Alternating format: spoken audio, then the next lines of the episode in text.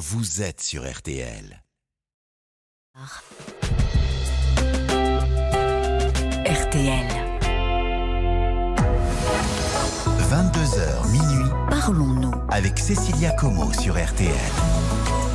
Bonsoir, je suis Cécilia Como et je vous souhaite la bienvenue sur RTL et dans Parlons-nous, votre émission de partage et de confidence. Le principe est simple, mais je le rappelle, nous sommes ensemble pour deux heures en direct afin d'éclaircir les nuages qui s'amoncellent au-dessus de votre tête. Des questionnements, des doutes, des remises en question douloureuses. Nous pouvons en discuter ensemble et voir quelles pistes, quelles solutions nous pouvons vous apporter.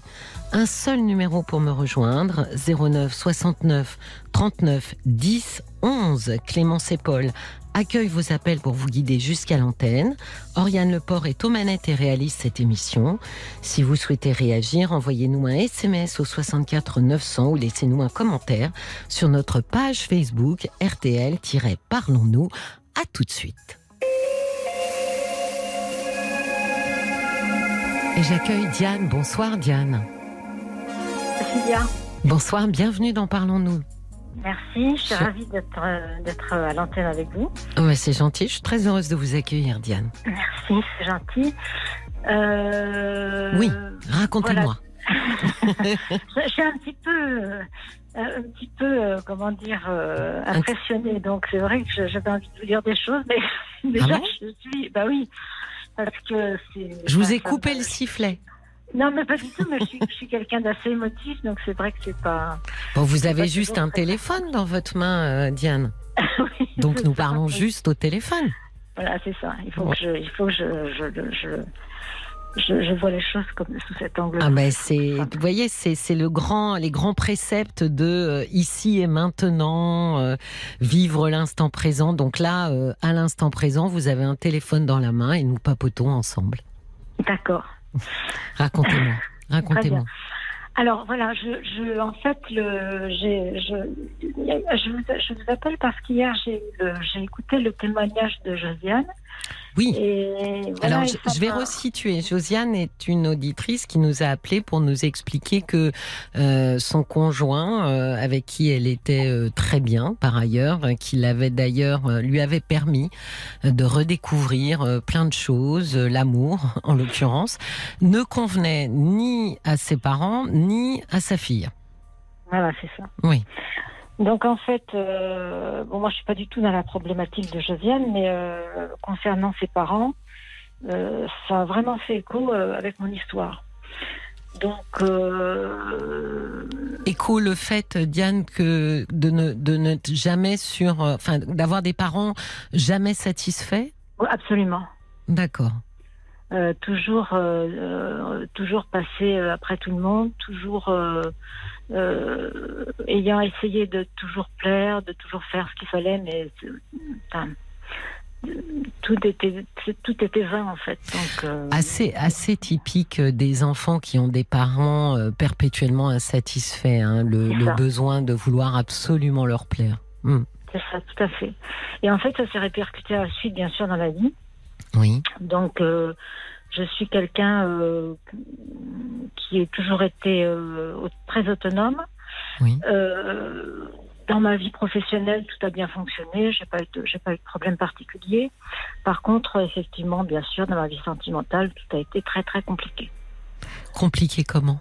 Qu'est-ce qui a été compliqué? c'est- C'est-à-dire que j'ai toujours, euh, j'ai, j'ai rencontré, euh, j'ai eu trois histoires dans ma vie importantes, Oui, et j'ai toujours recherché des hommes qui étaient plus âgés que moi. d'accord. C'était, c'était conscient. Vous voulez dire, c'était, c'était par choix. Votre, euh, comment dire, votre intérêt se portait préférentiellement sur des hommes Oui. plus âgés. J'avais vraiment besoin d'être rassurée, vraiment. D'accord. Donc, euh, ça a fonctionné euh, un temps. Et puis, euh, et puis au bout d'un certain temps, bah, je, je, je, je- comme c'était des hommes qui étaient euh, dominants toujours, Oui, euh, je, partais, quoi. Je, je m'enfuyais, enfin, je peux pas dire autre chose. parce que ça Et- devenait pénible? Oui, ça, ça devenait insupportable parce que je suis quelqu'un de très, très indépendant, en fait. C'est intéressant du coup de choisir Ouais. des hommes qui vont Ah oui. brider votre Ouais. indépendance. Mon père était comme ça. Ah, bah, j'allais dire comment. Ben voilà.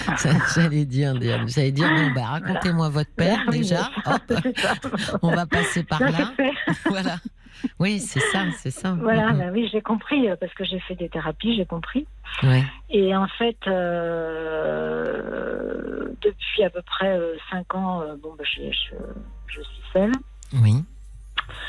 Et euh, j'ai essayé euh, les sites de rencontres, mais c'est pas du tout, c'est pas pour moi du tout. Oui. Donc, c'est-à-dire, je, je, ça, ça fonctionne pas du tout. Et euh, donc, je me suis très vite euh, tournée euh, vers ma solitude, on va dire. Donc, je suis restée seule pendant très longtemps. Il se trouve que je suis quelqu'un de très dynamique et de très curieuse. Oui. Donc, en fait, je ne m'ennuie jamais. j'ai toujours euh, une, une occupation, j'ai toujours mes recherches à faire, je monte beaucoup à cheval, euh, j'ai mes, mes animaux, mes chiens. Donc, je. Ah, vous je- n'êtes pas si seul que ça, hein entre Bah, euh, les animaux, euh, euh, les chevaux, les chiens, euh, finalement. euh, Oui, avec Pas les si animaux, seul. ça marche très très bien, mais les humains, c'est autre chose. Oui, oui, non, mais vous savez pourquoi je, je le relève, Diane, parce que souvent on parle, euh, on parle des gens et de leur solitude. euh, et évidemment, j'ai conscience qu'on fait, on, on fait, comment dire, euh, on mentionne le, le fait qu'il n'y a pas d'humain euh, dans, dans ces relations-là, mais en réalité, quand on regarde vraiment, les gens ne sont sont excessivement rarement tout seuls. Parce qu'il Oui. y a énormément, ben, moi la première déjà, euh, qui ont des animaux euh, domestiques. Je pense qu'énormément de gens ont des animaux. Et donc c'est pour ça que je l'ai relevé. Parce qu'en fait, on n'est pas tout seul non plus quand on a des animaux, puisqu'on est quand même capable de parler à nos animaux. Ah oui, Euh, même si, bon, ils nous répondent pas avec un langage articulé, mais enfin, ils nous répondent quand même, hein, d'une certaine manière. Donc, euh, je pense que ça compte aussi, quoi. Absolument. Mm, Ah oui, pour moi, c'est très très important. mm, mm. Donc, euh, donc d'ailleurs, j'ai très peu d'amis parce que j'ai beaucoup de mal à me lier. Et pourquoi? Pourquoi avec les amis c'est compliqué? Avec les, les amoureux, c'est sur le versant sentimental, mais qu'est-ce qui, qu'est-ce qui est compliqué avec les amis? Ben, je sais pas, je, je, je, je trouve pas de, de. Je sais pas, je peux pas vous dire. J'ai beaucoup de mal avec les gens en général. Je suis enfant unique Oui. et euh, j'ai été euh, seule euh, toute mon enfance.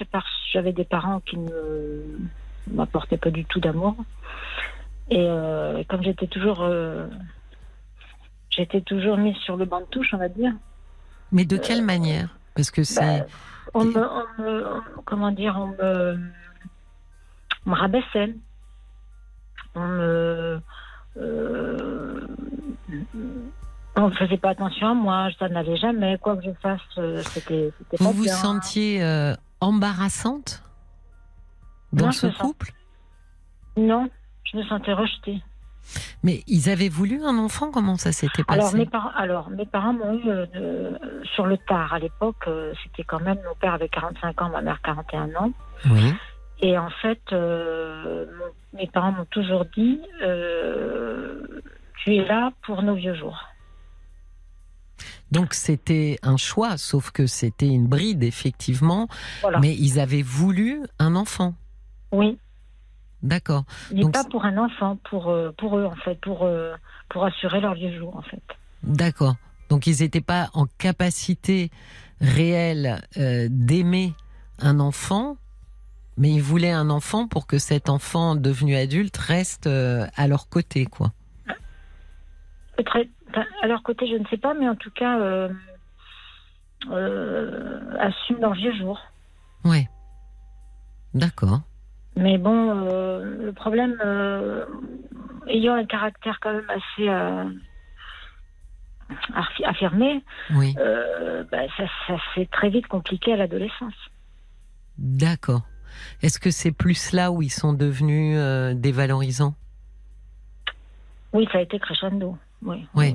Enfant, en petite, je me souviens très bien de réflexions, de la- notamment de la part de mon père. Et ma Qui mère disait qui quoi? suivait, euh, Qui disait, par exemple, elle est nulle, on n'en fera rien. euh, euh, Regarde-la. en parlant à ma mère et ma mère qui riait, ça la faisait beaucoup rire. Donc, ça, Ça m'a. C'est extrêmement violent. hein. Ah oui, c'était très violent. Hmm. Hmm. C'était très violent et quoi que je fasse, rien n'allait finalement. Oui. Donc euh, je me suis, je pense que je me suis, j'ai essayé de me construire à peu près seule et avec toutes les carences que, que ça peut engendrer quoi. Oui. Et au niveau affectif, euh, bon, bah, c'est il est certain que je suis, euh, je- je- je- j'en ai fait, j'en ai fait les frais. Hein. Oui, ça a dû quand même se. Cette carence affective, elle a dû quand même beaucoup euh, influencer vos Ouais. relations sentimentales, puisque vous dites que finalement, chez ces hommes, euh, vous cherchiez essentiellement une sécurité affective. Oui, absolument. Oui, oui, tout à fait, c'est ça. Et mais, mais je mélangeais tout, donc euh, Ça veut dire quoi, je mélangeais tout? ben, on peut pas aimer. euh, Enfin, je, je, je, je sais, j'ai jamais vraiment su ce qu'était aimer, quoi, finalement. Je me raconte aujourd'hui, quoi. Et c'est compliqué, hein, de, quand on a été très mal aimé, d'arriver à distinguer ce que c'est effectivement Ouais. de d'aimer correctement, que ce soit soi, hein, aimer. euh, alors déjà s'aimer soi, mais aussi aimer les autres correctement, c'est compliqué parce qu'on n'a pas Ouais. de, on n'a pas de repères Voilà. euh, très net, quoi. On Ouais. peut très vite, euh, euh, par exemple, répéter un modèle, or ce modèle n'est pas le bon. Euh, mais alors, du coup, pourquoi est-ce que est-ce que c'est dans la même euh, dynamique que ça ne fonctionne pas avec les amis non plus? C'est-à-dire que j'ai- toujours un manque de confiance euh, envers les, le- le- les autres. Je, Ouais, C'est l'impression que, que ça me donnait quand vous en parliez, comme si vous vous méfiez en fait. oui, oui, c'est ça. Mhm. Alors, vous vous méfiez de quoi? Qu'est-ce que, qu'est-ce que, éventuellement, dans le pire des scénarios possibles, euh, des amis seraient capables de vous faire comme mal? Me trahir, la trahison, c'est insupportable pour moi. Trahir, ça veut dire euh, je t'aime beaucoup, puis ensuite euh, tu Oui. n'existes plus? Oui, c'est ça, ou l'abandon, ou enfin, toutes ces, toutes ces blessures. D'accord. Et c'est déjà arrivé avec des amis? Oui, oui, oui. Je me ferme, c'est-à-dire que je, au fil de- de- des années, je me suis fermée. Je me suis complètement refermée sur moi. Je, je me rends compte hein, aujourd'hui. Pourtant, j'ai fait des thérapies, j'ai essayé de, j'essaie de, de, comprendre le problème. Je crois que j'ai compris une partie des choses, mais c'est vrai que hum, c'est difficile. Oui, mais est-ce que ça vous manque finalement d'avoir des amis ou est-ce que vous vous dites je suis bien comme ça, j'ai pas besoin plus que ça euh Bah, oui et non, parce que j'ai envie de pouvoir échanger, de pouvoir euh, plaisanter, de pouvoir m'amuser, de pouvoir sortir, pouvoir faire plein de choses avec des gens, mais, mais je. c'est- C'est dur, hein, Diane, d'échanger quand on se méfie des autres. Hein. Ben oui, Ben oui, parce que l'échange, ça, ça implique automatiquement un certain niveau euh, de confiance. Tu peux recevoir ce que je vais te donner, te dire, et je peux recevoir ce que tu vas me donner. Donc si on considère que euh, la, première partie, la prémisse de cette idée, euh, tu peux recevoir ce que je vais te donner est fausse, c'est-à-dire non, tu ne peux pas, parce que tu peux t'en servir contre moi, etc. Bah, d'entrée, il n'y a plus d'échange. oui. C'est-à-dire que je, je, quand je rencontre. Les gens viennent. Alors, ce qui est paradoxal, c'est que les gens viennent vers moi très facilement. Et Oui, les, les gens me racontent leur histoire très, j'allais vous le dire, parce que vous écoutez, Diane. Ah oui, énormément. Voilà. J'ai une bonne écoute, en fait. J'écoute Bah oui. vraiment les gens. Je, je veux dire, je, je, j'écoute. Ben oui. Et ça me submerge parce que je suis quelqu'un d'hypersensible et je prends toutes les émotions euh, Oui. sans quoi. C'est euh, Ben, elle, elle, elle pénètre en vous. Ah ouais, c'est fou, quoi. C'est. Je me suis rendu compte il n'y a pas très très longtemps en fait de ça, hein. Parce que je comprenais pas vraiment le processus. Et un jour j'ai eu un déclic. Je me suis dit effectivement c'est ça quoi. le, le quoi Le fait que vous écoutez euh, beaucoup, mais vous ne gérez pas forcément tout ce que vous, vous recevez? Voilà, tout à fait. Mm. Euh, mon hyper, euh, mon hypersensibilité, j'ai beaucoup beaucoup de mal à. C'est très gênant pour moi. Enfin, c'est que- enfin, gênant et à la fois, je, je ressens beaucoup les, les choses, les gens. Oui. Oui, c'est pour ça très qu'ils très viennent. sensible. Mm. Mais et aussi parce que Diane, les gens qui euh, qui parlent peu, euh, il arrive, alors pas tous les gens évidemment, mais il arrive que beaucoup de gens qui parlent peu écoutent beaucoup. Mm. Et on a toujours besoin d'oreilles. Donc Oui. c'est toujours très plaisant d'avoir quelqu'un euh, qui écoute et qui finalement est complètement ouvert sur l'autre. Sûrement trop, hein, Diane. Oui, C'est-à-dire que vous êtes beaucoup trop ouverte sur les autres et finalement vous parlez très peu de vous. je parle de moi, si vous voulez, mais d'une façon tout à fait superficielle. Mhm. C'est-à-dire que je, j'évoque ce que je parle de ce que je fais, de, euh, j'ai beaucoup de mal à livrer après sur. euh, À cause de, de à cause, euh, par rapport à cette peur de la trahison. je me dis que oui, puis en plus je me dis que les gens sont très, enfin beaucoup de gens sont assez autocentrés, donc euh, Donc ça les intéresse pas. non, ça les intéresse pas. Et puis euh, je me dis bon, ça n'a pas d'intérêt.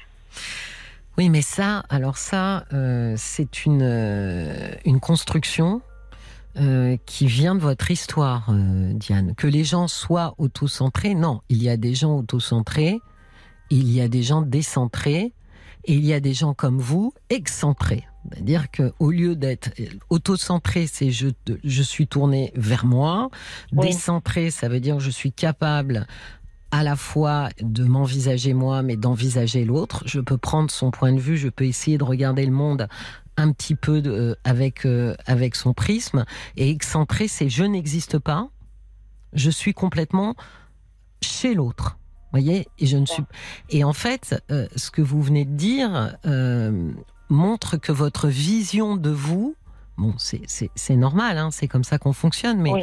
notre vision de nous euh, implique notre vision du monde. Vous venez de dire, les gens sont autocentrés, et donc ce que je raconte n'a pas grand, grande importance, euh, n'est pas très intéressant. Or, en réalité, euh, Diane, vous considérez, de par votre histoire, que vous n'êtes pas intéressante. Oui. Et que donc, ça ne va pas être intéressant ce que vous dites, et que les gens n'en ont rien à faire. C'est-à-dire, alors, euh, c'est-à-dire que je, comme, j'ai des, des, comment dire, comme j'ai des, comment je peux vous dire ça? Euh, Ce qui m'intéresse dans la vie, ça, ça m'intéresse, ça, c'est assez, euh, je veux dire, c'est quand même très ciblé, donc. euh, je me dis, le- je- enfin, voilà, si on n'est pas sur la même longueur d'onde, c'est compliqué. Que Oui, je- mais c'est ça l'idée de partager aussi. C'est aussi de Oui, partager des ouais. points de Ouais, vue et des visions du monde qui sont différentes. Moi, je pense sincèrement, Diane, que vous regardez vos sujets à vous euh, d'intérêt ou de prédilection euh, avec une image très dévalorisée. Vous voyez, euh, de dire euh, ça n'a pas grand intérêt.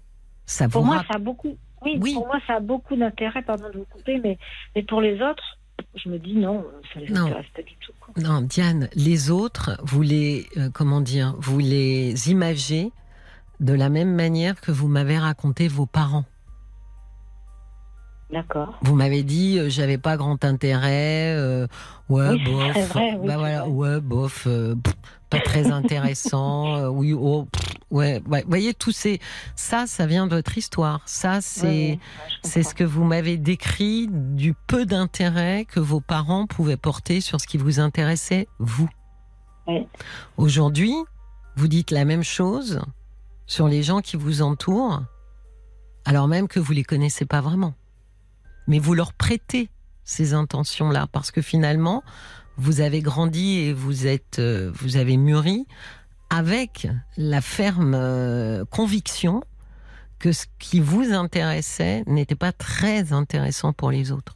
Mais cette conviction-là, euh, elle ne repose sur rien de tangible. Elle repose sur euh, ce que vos parents vous ont raconté. Je comprends. Et Je comprends, c'est vrai. Donc c'est déjà quelque chose qui vous empêche euh, de faire des amis dès lors que vous leur prêtez des intentions qui appartiennent à votre histoire. Oui, c'est ça, c'est tout à fait juste. On a souvent tendance, alors c'est aussi ce qu'on appelle un fameux, enfin un fameux, un mécanisme de défense. Euh, un mécanisme de défense, c'est quelque chose que je mets en place, pas consciemment évidemment, pour me protéger. Et euh, la généralisation est un mécanisme de défense. Dire les gens, c'est un mécanisme. On les connaît pas les gens. Les gens sont tous différents. Euh, donc dès lors qu'on se met à généraliser, c'est une manière de se protéger. Et vous voyez bien là que les gens ne sont pas très intéressés par ce que je raconte, cherchent finalement à dissimuler le fait que de manière pas très consciente, vous êtes intimement persuadé parce que vous l'avez entendu à, à, multiples, à moult reprises ou multiples reprises que ce que vous racontez n'est pas très intéressant. Et donc vous avez cette conviction-là que vous, pro- que vous cachez derrière, les gens ne sont pas très intéressés par. Non, les Oui, gens sont oui. ce qu'ils sont. Il y en a qui sont intéressés, Oui, il y en non, a qui mais- sont pas.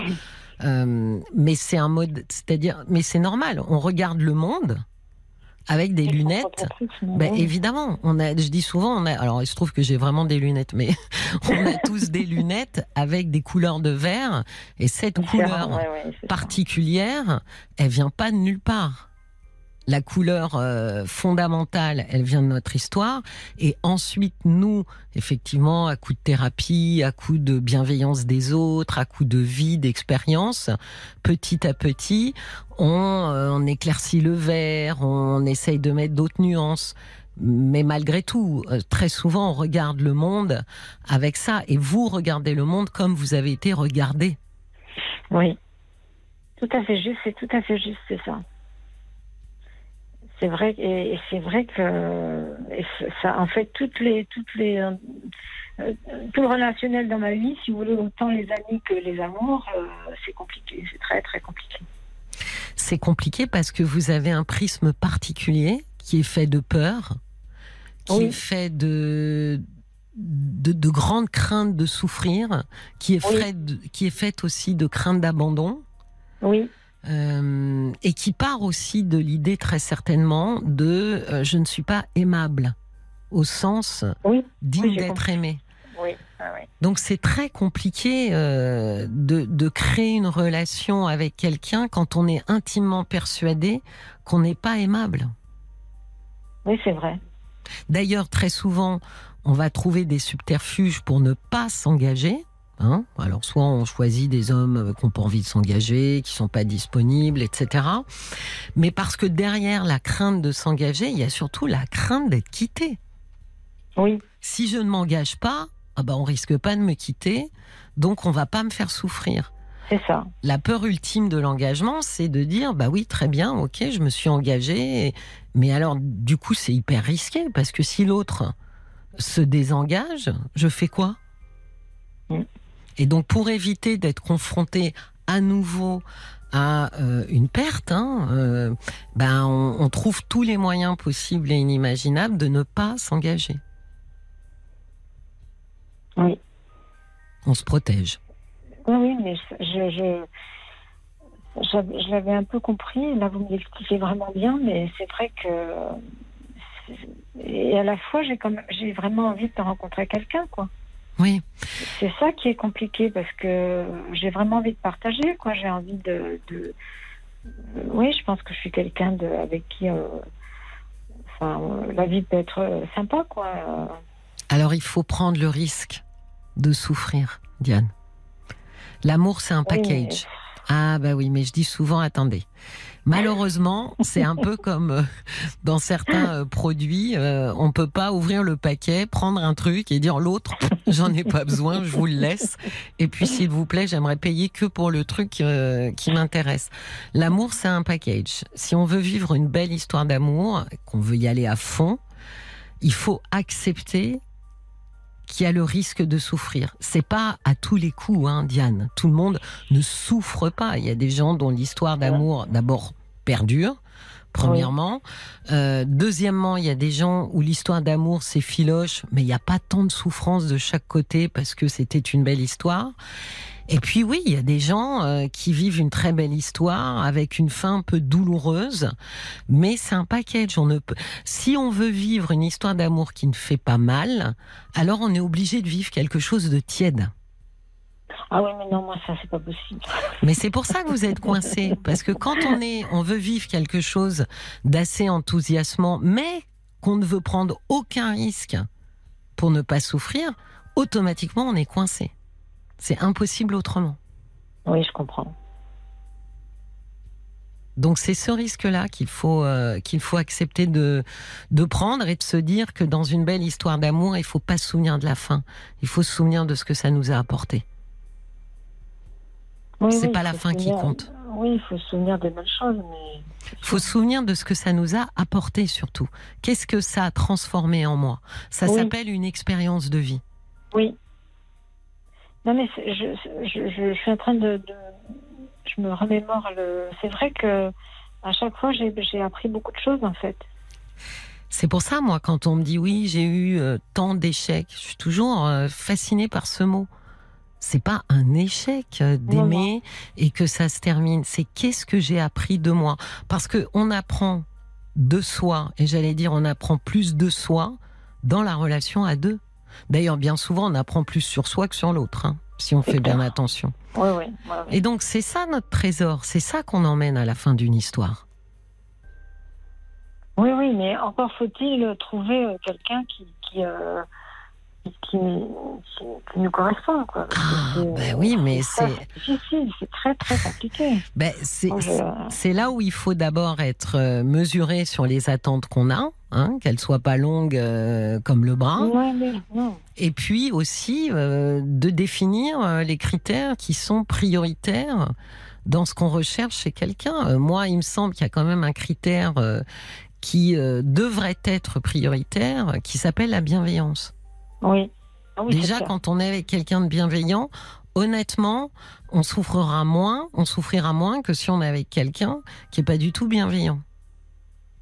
Ah oui, mais ça, moi, je, aujourd'hui, si vous voulez, euh, il est hors de question que je, je, je fasse un bout de chemin avec quelqu'un qui soit.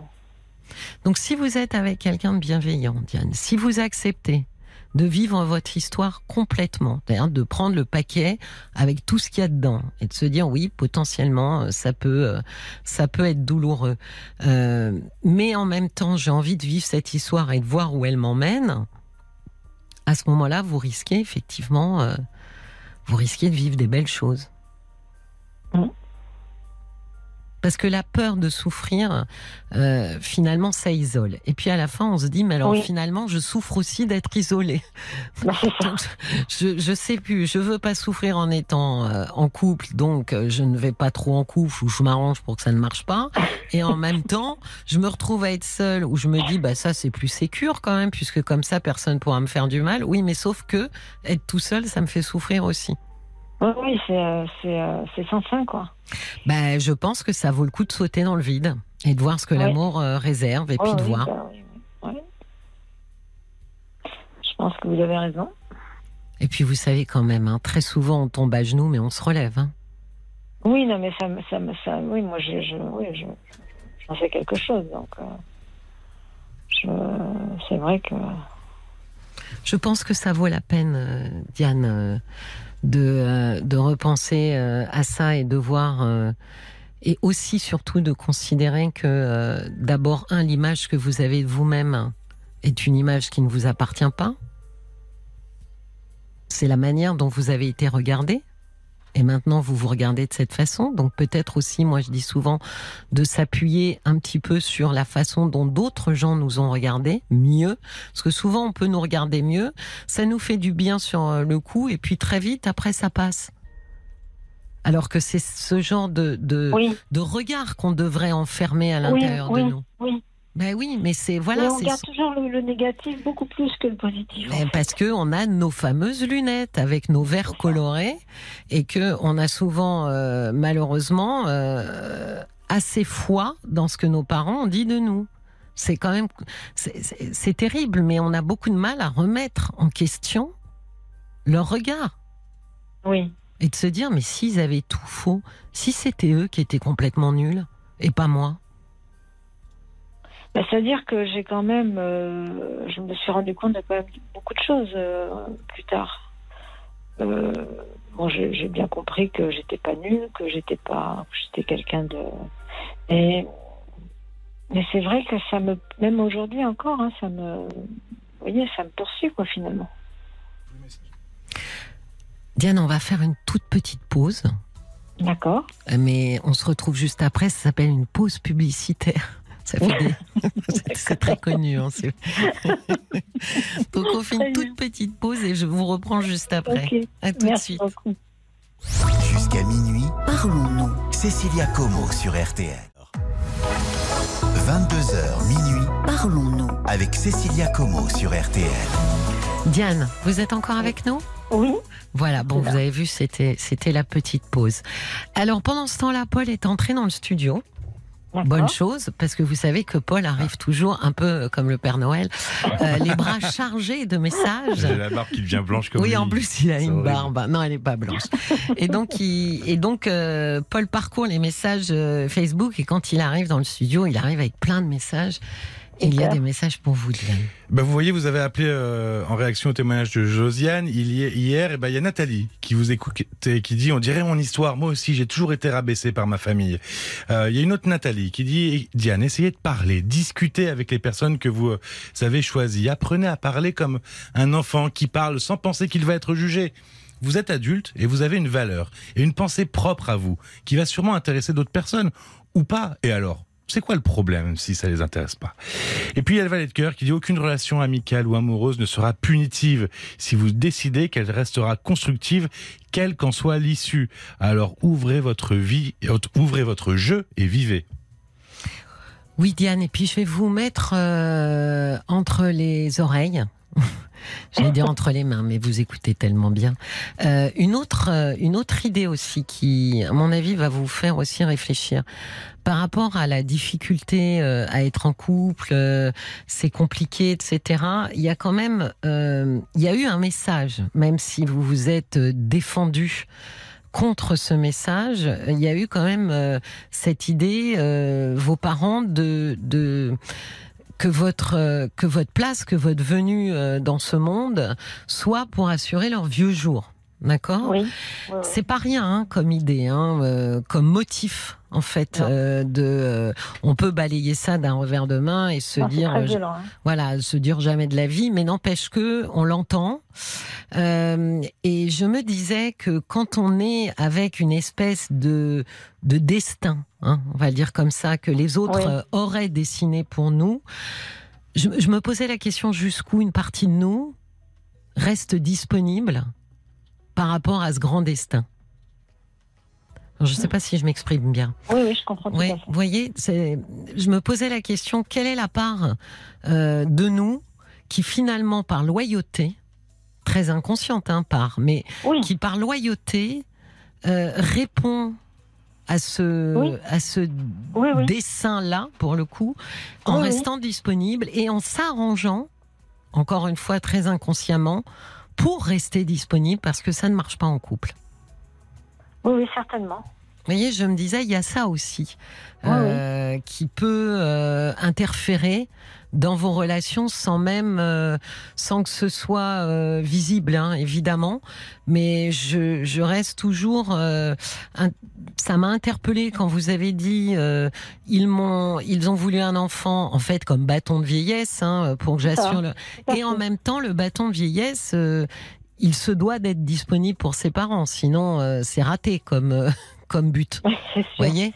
Et Et, oui, voilà. Et comme on est toujours, d'une manière ou d'une autre, même quand on s'en défend, mais très inconsciemment, on reste assez loyal oui. euh, à ses parents, jusqu'où reste-t-on ou s'arrange-t-on pour rester disponible et donc disponible pour ses parents vieillissants? Oui. Donc ça, ça sera, euh, ça, ça sera à réfléchir pour vous Oui, tranquillement. piste, oui, parce Ouais, que- pour euh, ouais. se dire est-ce qu'une partie de moi s'arrange pas justement pour être disponible, être dans des relations qui ne vont pas fonctionner ou, ou- ou faire des choix, hein, euh, des choix de, de, de compagnons euh, qui ne vont pas fonctionner et d'une manière ou d'une autre, je reste disponible pour mes parents. Et donc je moi- réponds à leur, euh, à, la, à leur attente, euh, comme si on s'était soi-même gravé une espèce de, de destin quoi, à l'intérieur de nous. Oui, c'est fou. Ah, on est capable et- hein, de faire ça. Ah, hein. mais mais euh, d'autant plus, alors euh, je vais vous, je vais vous, je vais vous donner, enfin, c'est pas une anecdote, c'est ce que mon père disait aussi. Mon père me disait, tu es, tu es immariable. Je ne me suis jamais mariée. Ben voilà. Vous voyez? C'est ça. C'est que finalement, vous avez euh, intériorisé Ouais, c'est ça. euh, tout ce qu'il disait et que euh, c'est devenu une vérité. C'est ça. C'est ça le, qui est terrible. C'est fou, hein. Parce qu'on a quand même, il faut le dire, ça nous arrive de pouvoir penser que nos parents ont dit quelques conneries. Excusez-moi, Ah ouais, on est d'accord. Donc, euh, et pourtant, hein, c'est quand même Et incroyable. pourtant, oui. Et pourtant, à un moment donné, ça devient une vérité C'est ça. qu'on ne remet même pas, on ne remet même pas en question euh, profondément pour se dire non mais n'importe quoi, quoi. Vous voyez Ouais, euh, c'est ça. Mais c'est très inconscient, mais en fait, Oui. ça remonte tellement à la surface que, après, bon, c'est vrai que quand on fait un travail sur soi, on- toutes ces choses-là, moi, j'a- j'a- j'avais à peu près, j'avais à peu près compris, mais euh, dans les, dans- enfin, ça fait un peu grossière, mais. Mais c'est vrai que euh, surtout l'histoire de tu, tu, tu es immariable, euh, Oui. bon, bah, je me suis toujours dit c'est faux quand même parce que je me suis jamais mariée donc quelque part ça ça résonne en moi. mais oui parce que on, prend grand soin quand même à ne pas leur donner tort, hein, absolument. ou Oui. au moins euh, à leur donner raison. Puis ce qui est assez incroyable, c'est que c'est souvent notre corps défendant. hein. Ah oui. C'est que on va exactement là où on s'était juré qu'on n'irait pas. Bien sûr. en disant alors moi jamais de la vie je ferai ça ou je ferai comme ça et puis par le truchement de notre inconscient et et boum on est exactement là Ah où on oui. voulait pas aller Oui, c'est ça. C'est exactement ça. Oui donc euh, peut-être que cette disponibilité et cette euh, solitude entre guillemets en tous les cas euh, sentimentale euh, elle est aussi rattachée au fait que euh, euh, cette injonction euh, cette injonction là vous l'avez euh, vous l'avez euh, effectivement euh, bien intégrée Oui, oui, Paul. je pense, je pense que ça fait partie du, du personnage. J'ai une citation du valet de cœur, si vous voulez, oui qui est pas mal, qui dit Aucune montagne, aussi haute soit-elle, ne le sera autant que le brin d'herbe qui pousse en son sommet. Waouh. Vous êtes ce brin d'herbe, alors oubliez cette montagne et admirez la vie qui s'offre à vous. Bravo. c'est un poète et ça fait du bien un peu de poésie hein, Oui, oui, ça la fait nuit beaucoup de bien. Bon, vous avez beaucoup de, j'espère, beaucoup de petites graines euh, à faire germer en réflexion, euh, Oui, je pense. Pour voir, euh, pour voir où est-ce que ça aboutira pour vous.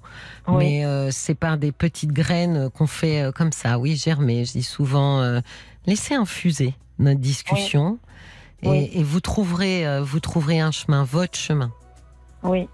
D'accord? Merci beaucoup, en tout cas. Merci beaucoup, Cécilia. Bon, Diane, vous avez vu, on était bien au téléphone toutes les deux, tranquillement. Super. Je vous souhaite une très très belle soirée, Diane. Oui, vous aussi. Belle soirée. Merci, Merci. beaucoup, Cécilia. Au revoir. Cécilia Como, parlons-nous sur RTL. C'est le nouvel extrait du troisième album d'Oshi qui sortira à la rentrée. Jusqu'à minuit, Parlons-nous. Cécilia Como sur RTL. Vous écoutez Parlons-nous sur RTL et nous sommes ensemble jusqu'à minuit pour profiter de la quiétude de la nuit et échanger sur ce qui vous tient à cœur. Et pour me joindre, c'est le 09 69 39 10 11 au prix d'un appel local. Et pour réagir au témoignage, c'est par SMS 64 935 centimes par message ou sur notre page Facebook RTL-Parlons-nous. Et sur notre page Facebook, il paraît qu'on parle du bâton de vieillesse. Exactement. C'est Isabelle qui a toujours entendu, euh, depuis qu'elle était toute petite, qu'elle était le bâton de vieillesse de sa mère. Elle dit, bah, à 23 ans, je suis montée à Paris, j'ai rencontré mon mari, basque, et j'ai ainsi fait ma vie à 800 km de ma mère. Et puis à un Noël, je lui ai offert un joli bâton. je lui ai rendu. Voilà quelqu'un qui a trouvé sa place et qui s'est dit c'est pas vous qui me donnerez la place que vous avez choisie, je la choisirai seule. Bonsoir Marie-Judith, Euh, bonsoir Cécilia. bienvenue dans Parlons-nous. Merci beaucoup. Voilà, je suis ravie de vous accueillir.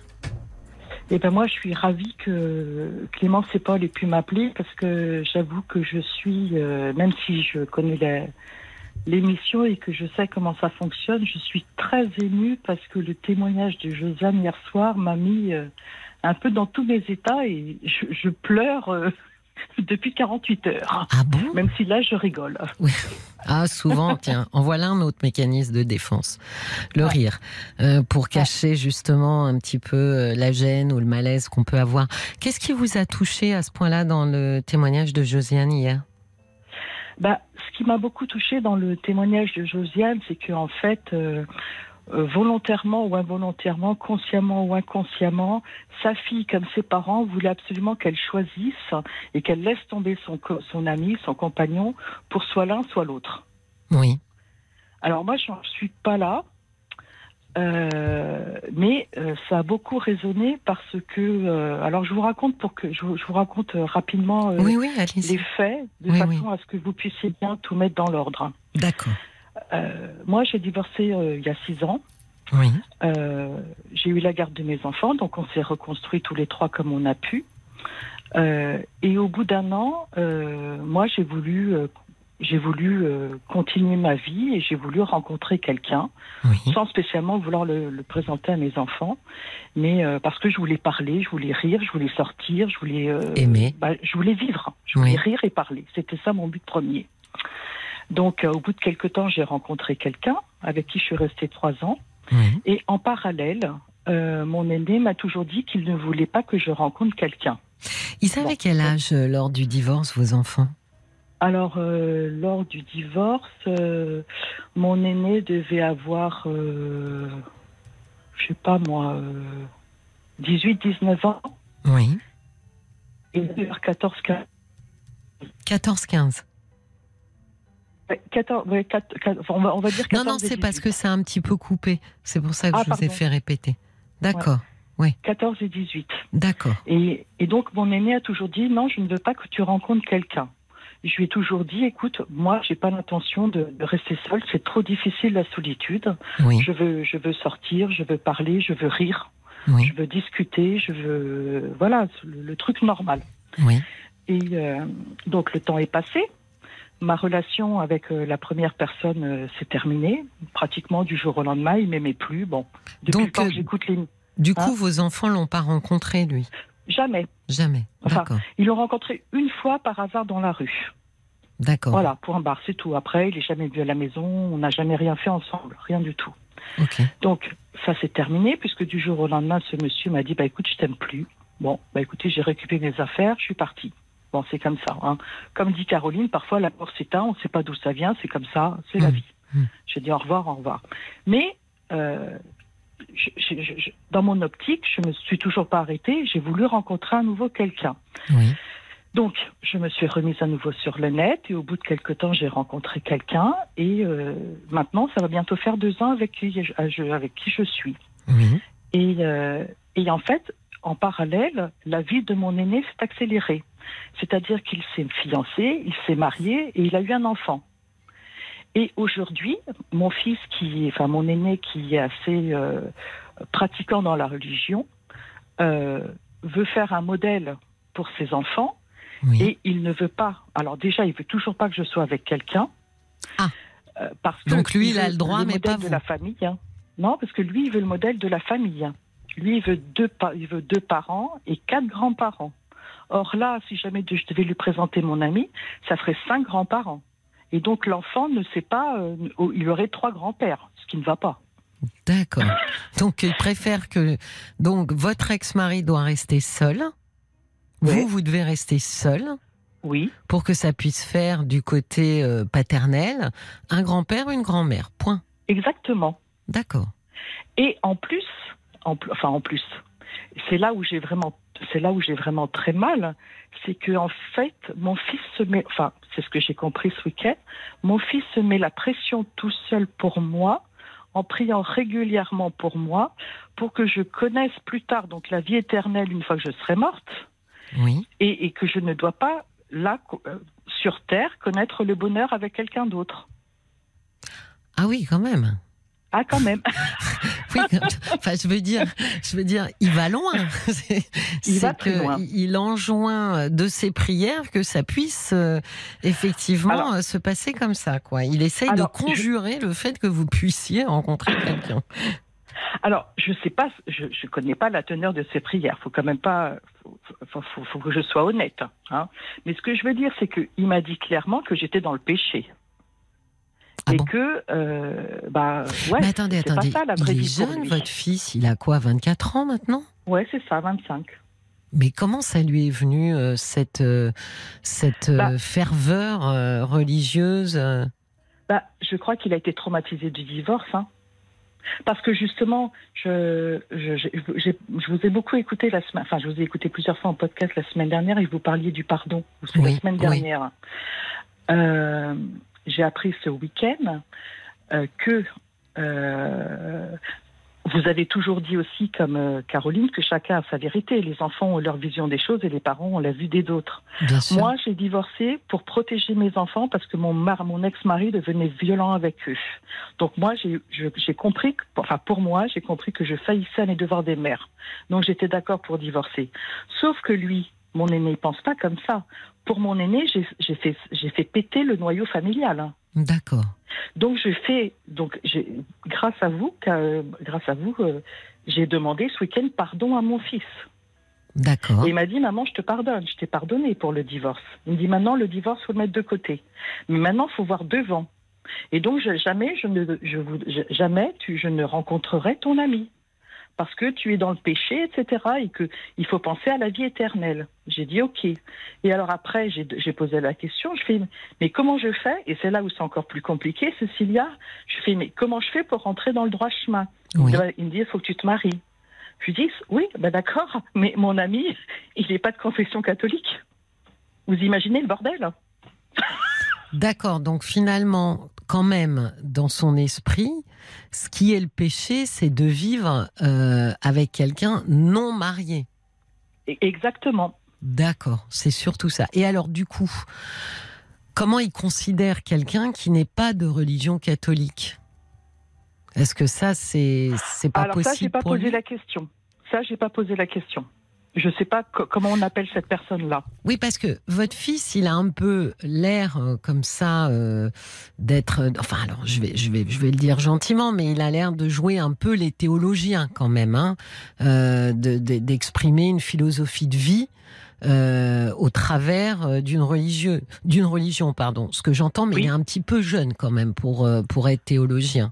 Euh, en général, il faut un petit peu plus de bouteilles, mais mais du coup, malgré tout, il est dans une philosophie de vie à la lumière de la religion. Donc, ça vaut le coup quand même euh, de lui poser la question et de lui dire justement, puisque tu réfléchis à ces questions-là, et vraisemblablement il y réfléchit, euh, qu'est-ce que tu apportes comme réponse si jamais euh, je suis avec quelqu'un euh, qui n'est pas euh, de confession catholique? Alors ça, ça, j'ai pas pu lui poser la question parce que j'ai déjà, j'ai déjà avalé la pilule ce week-end. Hein. Et Ah je veux oui. dire, j'étais un peu Bon. assommée. Hein. Ouais. Mais ad- admettons que je, enfin, je sais pas, mais enfin, de- enfin, admettons que mon ami soit hindouiste. Oui.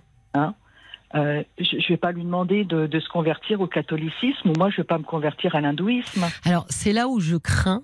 Euh, Ouais. Marie-Judith, je crains quand même que votre fils, du coup, ait une vision euh, un peu euh, intégriste des choses et qu'il vous réponde que Ouais. euh, vous devez choisir quelqu'un de catholique. Ah bah, c'est pour ça que je reviens à Josiane hier, de hier, hier, Ouais. hier, soir. Oui, mais là, effectivement, on est quand même sur un sujet assez, euh, assez délicat. Vous avez un jeune homme de 24 ans qui Ouais. est en train, euh, de manière assez claire, hein, mais au nom de la religion, mais qui est quand Ouais. même en train de vous dicter une ligne de conduite de comment est-ce que vous devez vivre.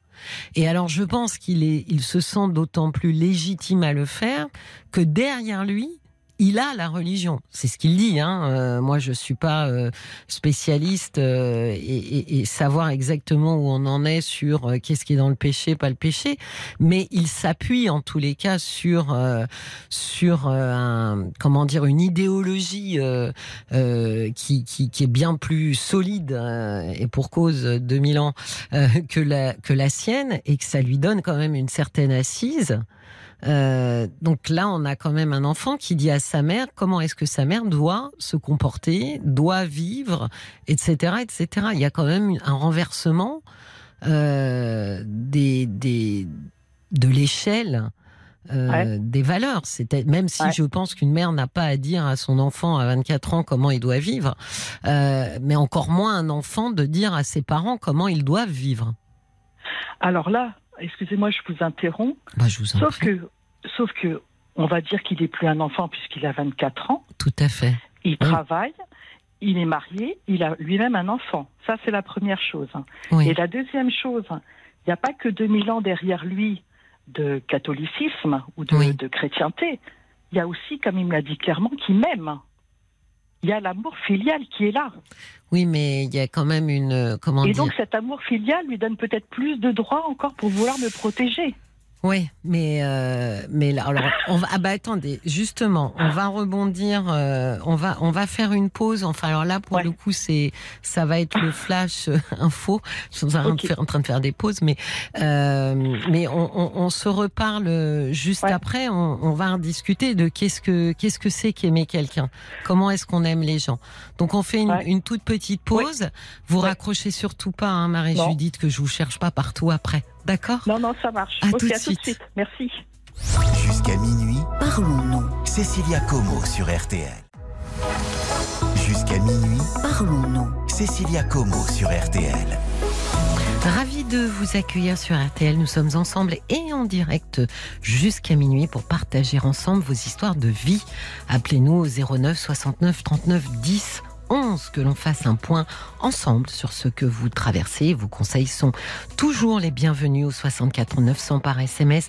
Et n'oubliez pas de commencer votre message par les trois lettres RTL. Et je retrouve Marie-Judith. Toujours là, Marie-Judith. Toujours là, c'est sûr. Merci. Sinon, ça, c'est compliqué. Euh, juste avant euh, le, flash info, euh, nous, vous m'avez dit, mon fils, finalement, il est surtout aussi très porté par le fait qu'il m'aime. Et je vous ai dit, voilà, bah, on va parler amour et, et surtout essayer de définir ensemble, c'est quoi aimer? Bah, Aimer, c'est c'est euh, c'est donner, c'est d'abord respecter l'autre, euh, c'est euh, essayer de, de, le soutenir dans tout ce qu'il peut faire jusqu'à euh, jusqu'à nos propres limites. Mais selon votre définition, Marie-Judith, là, votre fils ne soutient pas ce que vous faites. Ben non, mais ça se comprend aussi. Mais il ne respecte pas non plus vos choix. Bah, bah, pas entièrement. Il me défend pas de, de il me défend pas de, de, voir cette personne, mais en tout cas, il ne veut pas que ses enfants lui le connaissent un jour. Il ne veut pas que, par exemple, on fasse un Noël euh, euh, avec lui, par exemple.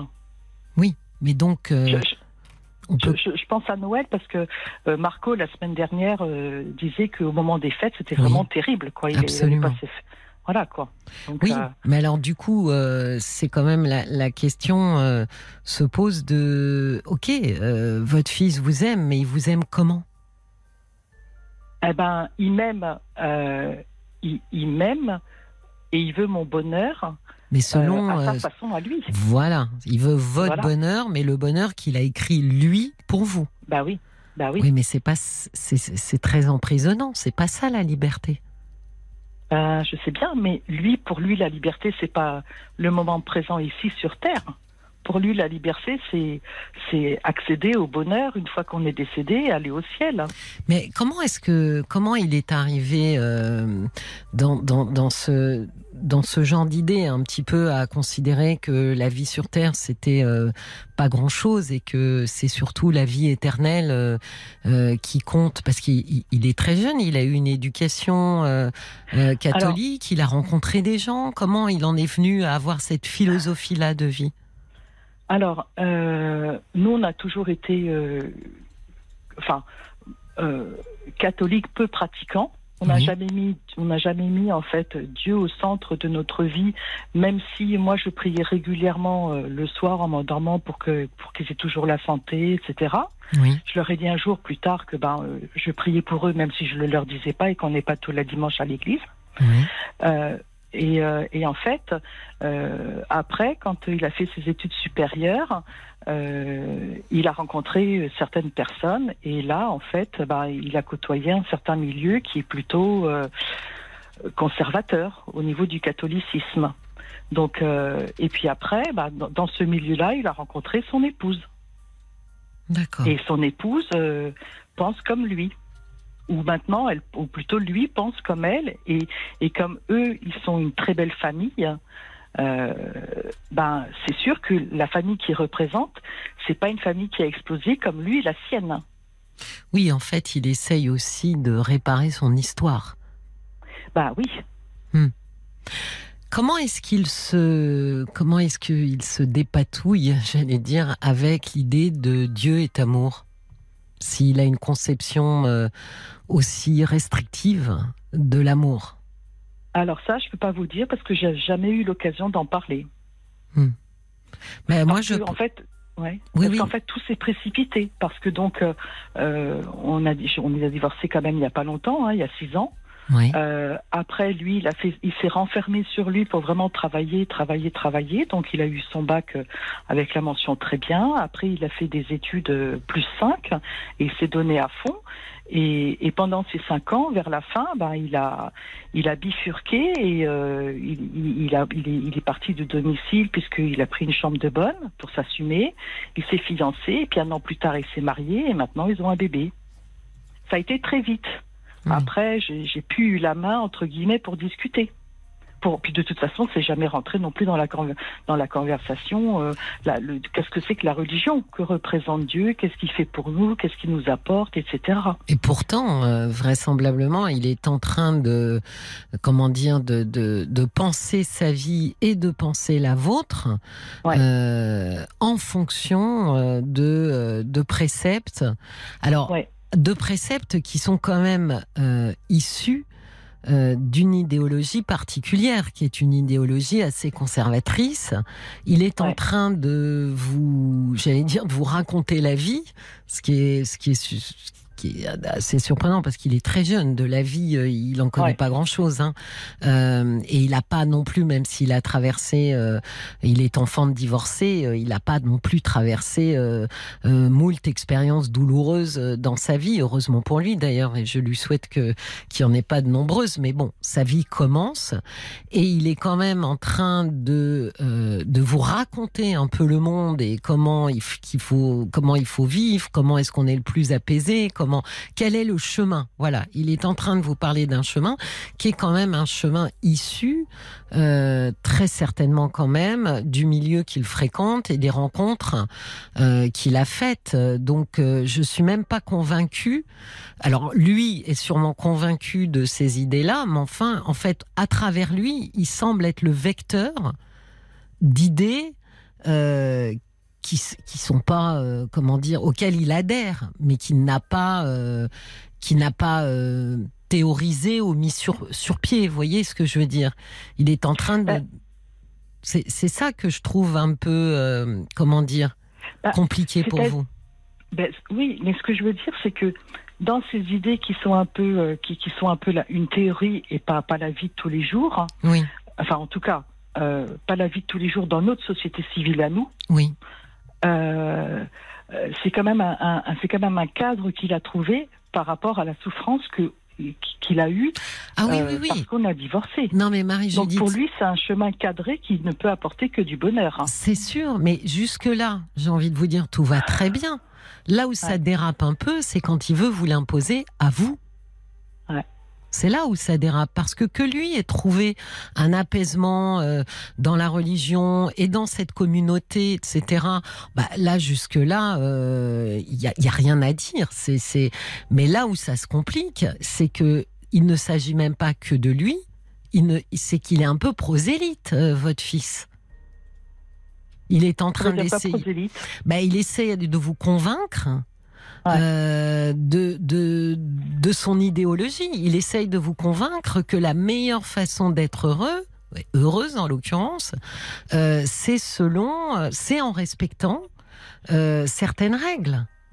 Ouais alors que c'est pas du tout votre idéologie de départ. Euh, preuve en est que vous êtes euh, avec un compagnon qui est même pas euh, catholique, donc vous n'êtes pas à cheval sur. et lui fait est en train avec amour, mais le prosélytisme, ça marche beaucoup mieux avec amour hein, que en violence et en force. Mais là où ça dérape, c'est qu'il essaye de vous convaincre que ses idées à lui sont les idées pour atteindre le bonheur. Que ça ait fonctionné pour lui, c'est une chose, mais il essaye de vous convaincre que c'est presque universel et que euh, ah. vous devriez y adhérer aussi. Alors, qu'est-ce que je peux lui dire? C'est là où c'est la grosse question. Qu'est-ce que je peux lui dire concrètement quand ça va se poser euh, bah, de lui dire que ça fonctionne pour moi, enfin ça fonctionne pour lui, mais qu'est-ce que je peux avancer? Euh, Puisque lui, en fait, il veut mon bonheur.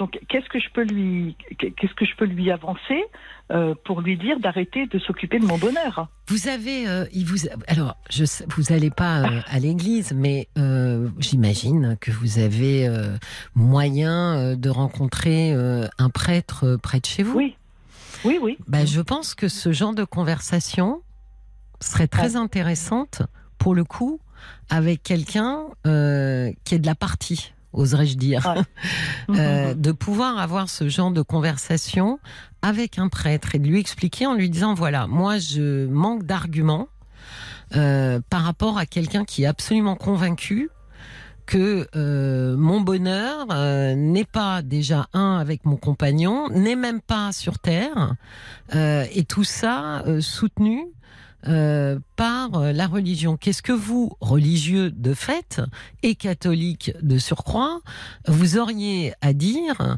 ou à répondre pour expliquer, pour essayer de, comment dire, de, de montrer un autre angle à une personne qui est fermement convaincue de ça?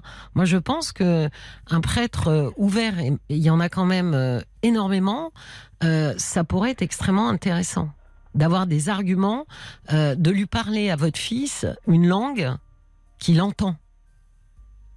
Et celui qui parle une langue, au moins qui s'approche d'une langue qu'il peut entendre, euh, un prêtre parle cette langue. Mmh. Sauf que pas, c'est, à mon avis, c'est euh, le prêtre que vous disiez qui est quand même ouvert d'esprit. Oui. Je pense que je pense que cette ouverture d'esprit, mon fils n'en veut pas. Oui, mais le seul souci, c'est que là, on parle de, comment dire, je pense que vous, il considère parce que euh, vous êtes euh, éloigné de Dieu ou vous n'avez pas tout bien compris ou bien entendu, euh, du coup, il, délégitime un petit peu vos propos. C'est-à-dire vous ne savez pas ce qui est bien pour vous, lui sait, etc. moi, je serais curieuse de voir comment est-ce qu'il va s'arranger pour délégitimiser les propos d'un prêtre, donc qui est quand même au plus près de Dieu, pourrait-on dire. Sauf si votre fils est vraiment dans une, euh, comment dire, une, une, une, frange un peu, euh, oui, un peu vraiment rigoriste. Et alors à ce moment-là, encore une fois, ce qu'il diffuse comme message euh, par rapport à votre vie est surtout très très emprunt de ce qu'il entend dans sa communauté, ce qui n'est pas objectif, Marie-Judith. Mm. On va, on va voir ce que, ce que les auditeurs, les auditrices euh, en pensent euh, à leur tour. Paul. Mm. Et il y a Nathalie qui dit ben euh, la notion d'amour et la notion de contrôle, de possessivité, c'est pas la même chose. Hein, c'est pas synonyme. Il faut faire attention. Vous parliez de, de, de la définition de l'amour tout à l'heure. Il y a Marcus qui dit comment peut-on prétendre aimer en imposant une telle façon euh, à sa mère et refuser son bonheur? Euh, quand on aime, on ne veut que le bonheur de l'autre. Sinon, ce n'est pas de l'amour. C'est incroyable d'égoïsme. Il y a Sandrine aussi qui dit euh, je ne pense pas que votre fils souhaite votre bonheur à vous, mais plutôt le sien finalement. Ne risquez-vous pas d'avoir des regrets? Nos enfants ne peuvent pas choisir notre façon de vivre, c'est pas possible. Et puis il y a le valet de cœur qui, euh, qui dit votre fils, au-delà d'être théologien, est très inquisiteur dans votre vie de femme. J'ai envie de vous dire, restez païenne. Votre soi-disant péché est moins lourd à porter que sa rigueur, voire rigidité même religieuse. Vous devrez affirmer votre volonté de vivre selon vos préceptes, comme vous le laissez vivre selon les siens.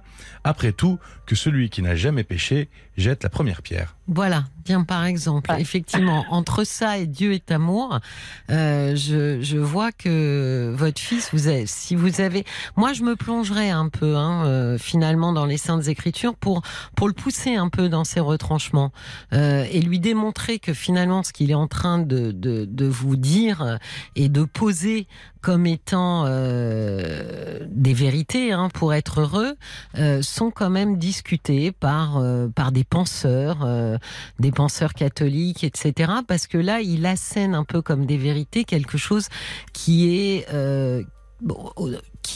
un des discours d'une des branches euh, du catholicisme. C'est pas euh, cette notion de. Euh, alors c'est ancien hein, en plus. Hein, on enfin, on revient un peu aux sources quand, quand au début du, du catholicisme, on expliquait que la seule vie qui valait d'être vécue, c'était celle qu'on aurait après et pas du tout bah oui. celle qu'on vivait maintenant.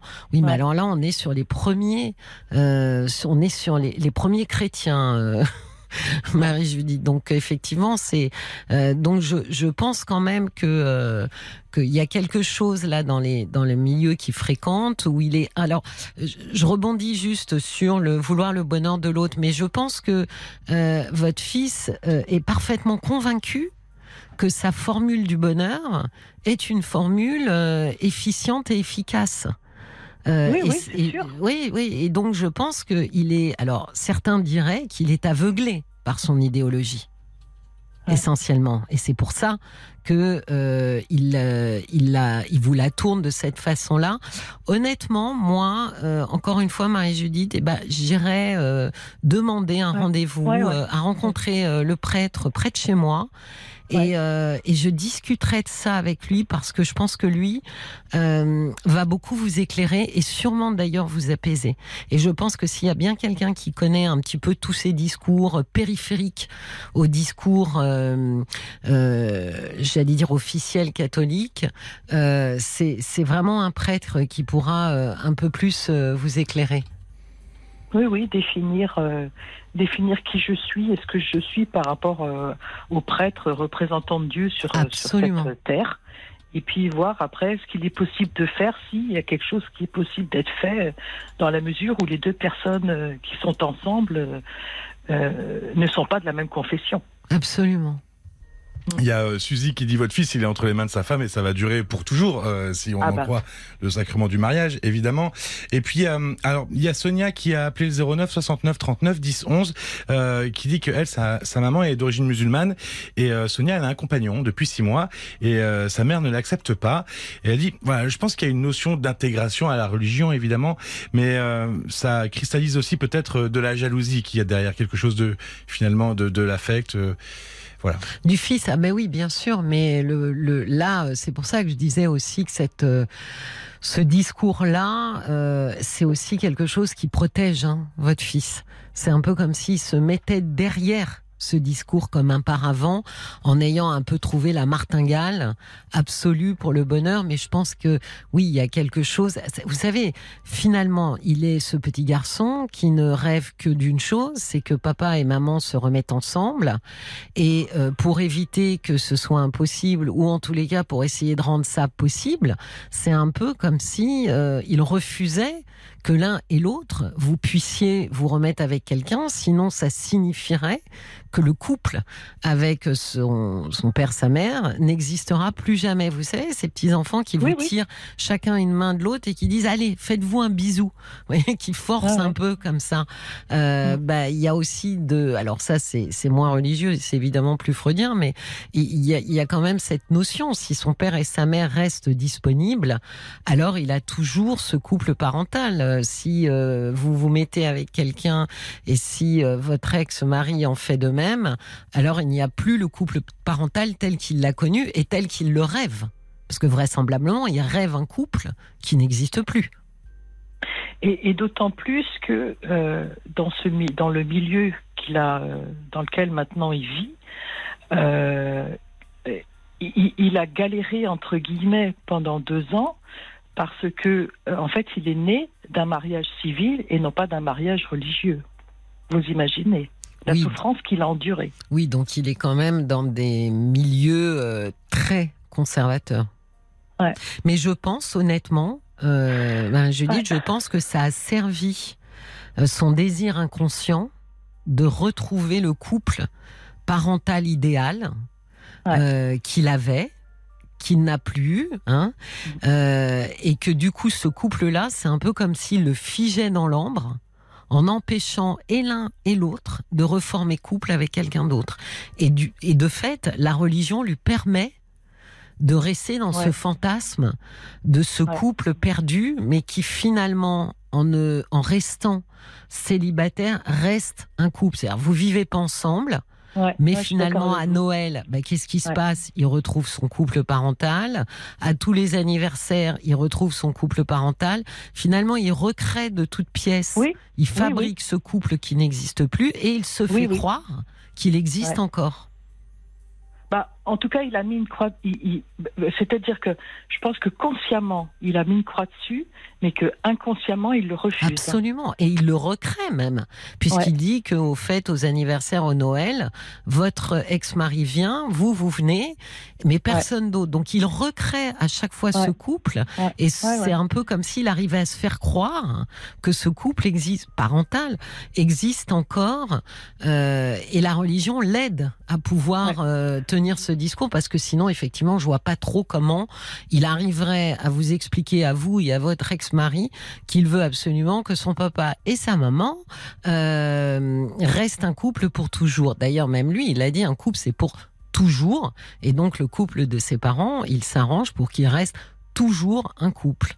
Et, encore une fois, il a trouvé des arguments qui lui permettent, au nom euh, de sa, de, en tous les cas, de son obédience religieuse, de pouvoir justifier ça. Mais alors maintenant, j'ai une dernière question, mais je pense qu'on ne pourra pas l'aborder.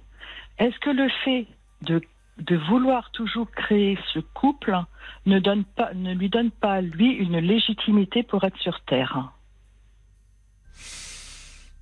Pourquoi pas?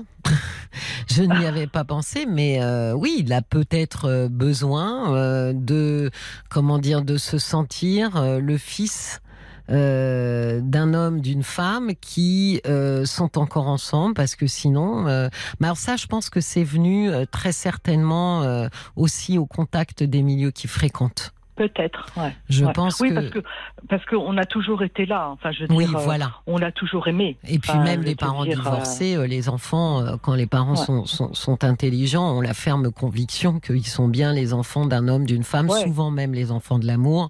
Euh, Donc euh, ça, c'est pas remis en question par un divorce, mais je pense qu'il a des conversations euh, qui ont dû pas mal l'ébranler. Euh, et du coup, euh, malheureusement, j'ai envie de dire d'une certaine façon, euh, ces conversations-là le poussent à vivre aussi, à recréer une espèce de mirage. Parce que c'est un peu ça, hein, c'est un peu comme l'oasis dans le désert. Quand il vous invite à Noël, il y a ce mirage de, du couple parental qui est toujours ensemble. Donc euh, honnêtement, euh, je pense vraiment que c'est vous auriez une conversation très intéressante avec un prêtre et surtout il saura vous éclairer sur les milieux un peu conservateurs que, que fréquente votre fils. Je pense que lui aura une meilleure vision, euh, alors que moi, ça c'est sûr, mais que, que vous, ça pourra être assez éclairant et puis il pourra être rassurant à votre égard. Ils sont de très bons conseils aussi. Pas tous, mhm. mais beaucoup. D'accord? Oui. Bah, merci beaucoup. Bah, je vous en merci beaucoup, Cécilia. Euh, merci beaucoup. Je vous en prie. Passez une très belle soirée. Merci, vous aussi. Au revoir, merci beaucoup. Au revoir. Au revoir. Merci. Jusqu'à minuit, parlons-nous. Cécilia Como sur RTL. 22h minuit, parlons-nous avec Cécilia Como sur RTL. Merci d'être avec nous. Si vous nous rejoignez sur RTL, parlons-nous jusqu'à minuit. Venez me parler de vous, des moments de vie que vous traversez, difficiles ou agréables. N'hésitez pas à nous appeler au 09 69 39 10 11. Je suis à vos côtés pour partager et je l'espère éclairer ce qui vous pose souci. Bonsoir Sarah. Ah oui, bonsoir Ah bah oui. Cécilia. Ça y est, c'est vous. Bonsoir Sarah, bienvenue dans Parlons-nous. Ben, merci beaucoup, merci euh, pour de, de m'écouter. En fait, euh, et, écoutez, je vais aller euh, faire vite parce que j'ai vraiment besoin de, de vos conseils. Racontez-moi. Voilà, donc je vais passer donc raconter le problème que je traverse en ce moment. Euh, L'année dernière, euh, j'avais en- envoyé ma fille euh, de 15 ans Oui, passer. J'habite euh, outre-Atlantique. avec un petit donc, accent, Sarah. Ah oui? Donc j'habite outre-Atlantique, pardon, et euh, j'ai envoyé euh, l'année dernière ma fille de 15 ans passer les vacances d'été en Espagne avec ma famille. Oui. Et euh, donc avec mes sœurs, euh, mes neveux, mes nièces, etc. C'est habituel? Et, euh, Elle y va tous les étés ou c'était euh, c'était la Enfin, est-ce que ça se passe comme ça chaque été ou c'était juste Ben, cette fois-ci? On va dire presque. Des fois, euh, je l'accompagne et des fois, ben, quand je peux pas, je suis euh, prise par le travail ou ben, je l'envoie toute seule. D'accord, Donc ça lui fait, euh, ça lui permet d'être en contact avec sa famille, etc. d'accord. Et donc, euh, et je vais signer, je vais juste mentionner que donc euh, mes frères, mes sœurs qui, qui habitent en Espagne et tout ça, donc euh, on a pratiquement les, les enfants, leurs enfants et mes enfants ont grandi ensemble. euh, on a beaucoup passé les vacances ensemble.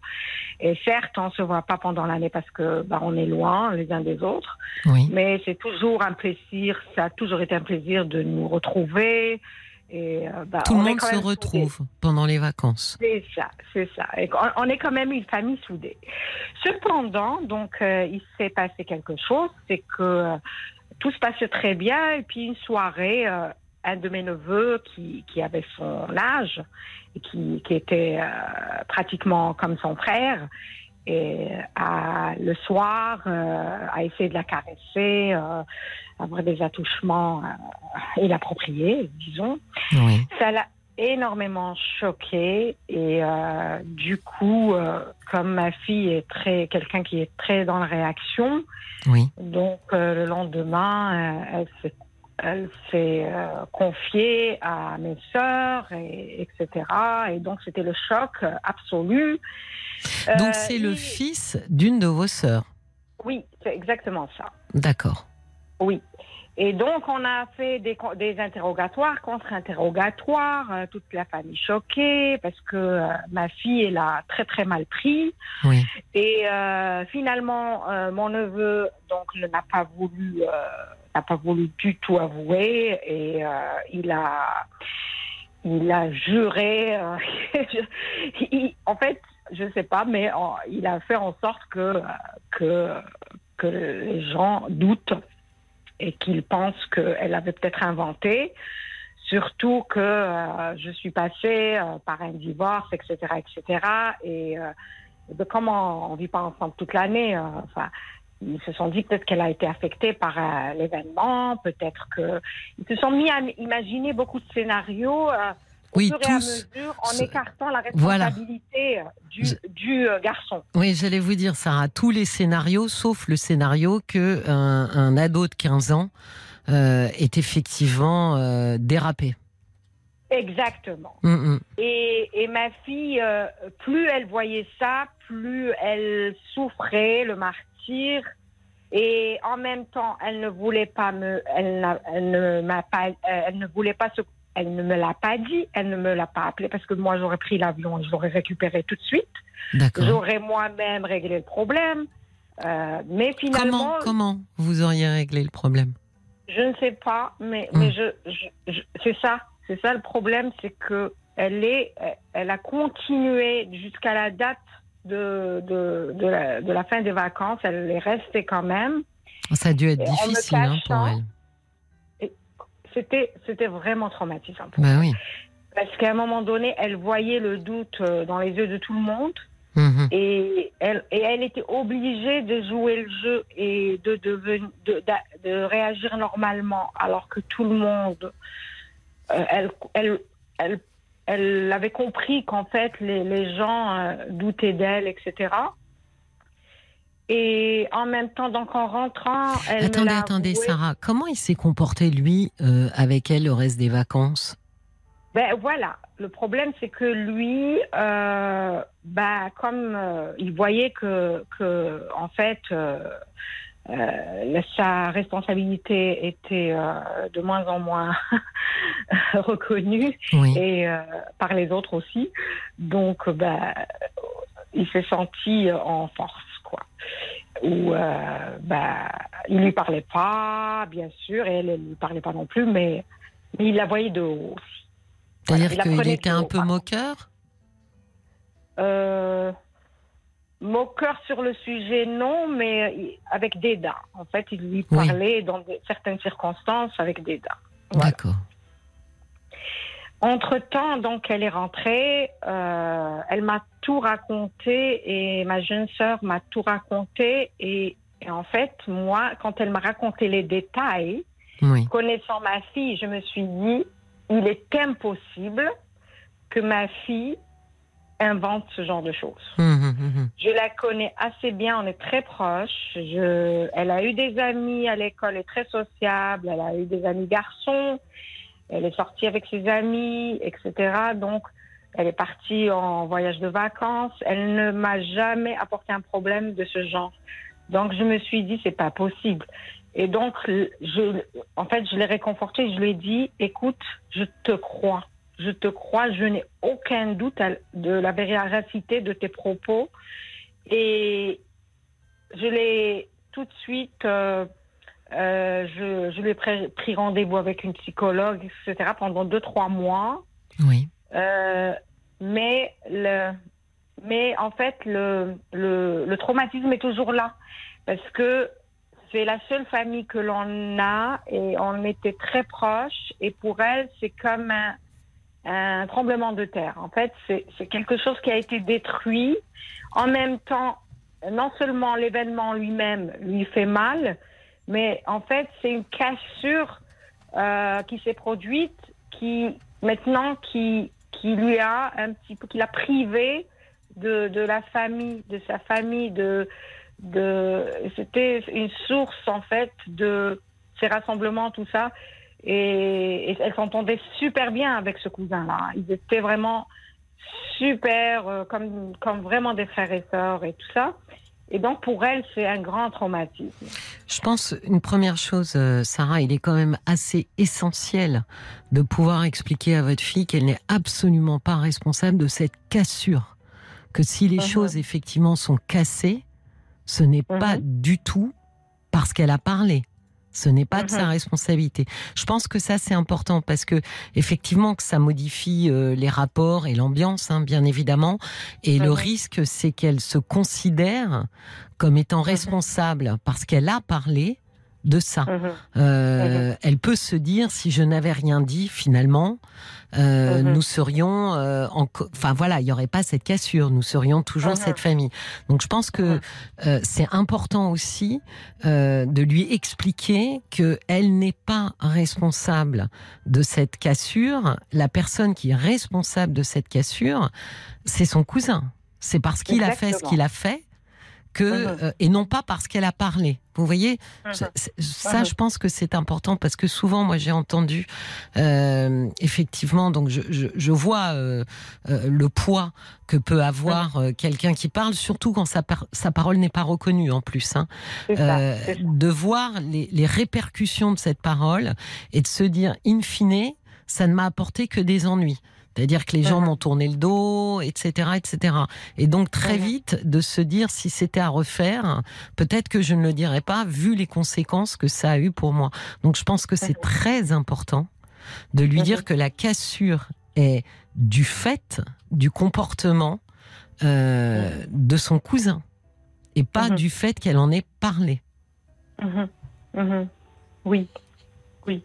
Et, euh, je, je, je ne vous cache pas que je suis très proche d'elle et que on, on en parle énormément et que souvent euh, elle vient, elle s'allonge à côté de moi le soir et, et on en parle énormément. Je lui, je lui dis, je lui répète qu'elle n'a rien à se reprocher. Je suis tout le temps dans cette euh, euh, dans ce dans ce langage-là, je- de, de réconfort, de, de lui dire que. Mais mais en même temps, je ne sais pas comment faire pour qu'elle n'y pense pas ou que. Ça, ça, vous n'allez pas pouvoir. Je pense que aujourd'hui, vous ne pouvez pas, euh, comment dire, faire qu'elle n'y pense pas. Euh, Mhm. Si elle considère effectivement et qu'elle se souvient euh, avec horreur Mhm. de ce moment-là, on en avait déjà parlé dans cette émission. Vous avez les thérapies EMDR qui fonctionnent Mhm. plutôt bien justement sur les traumas très émotionnels. Donc ça, ça Mhm. peut l'aider effectivement à passer ce moment-là. Euh, Mhm. Moi, effectivement, quand vous avez commencé à raconter l'histoire, je suis même étonnée.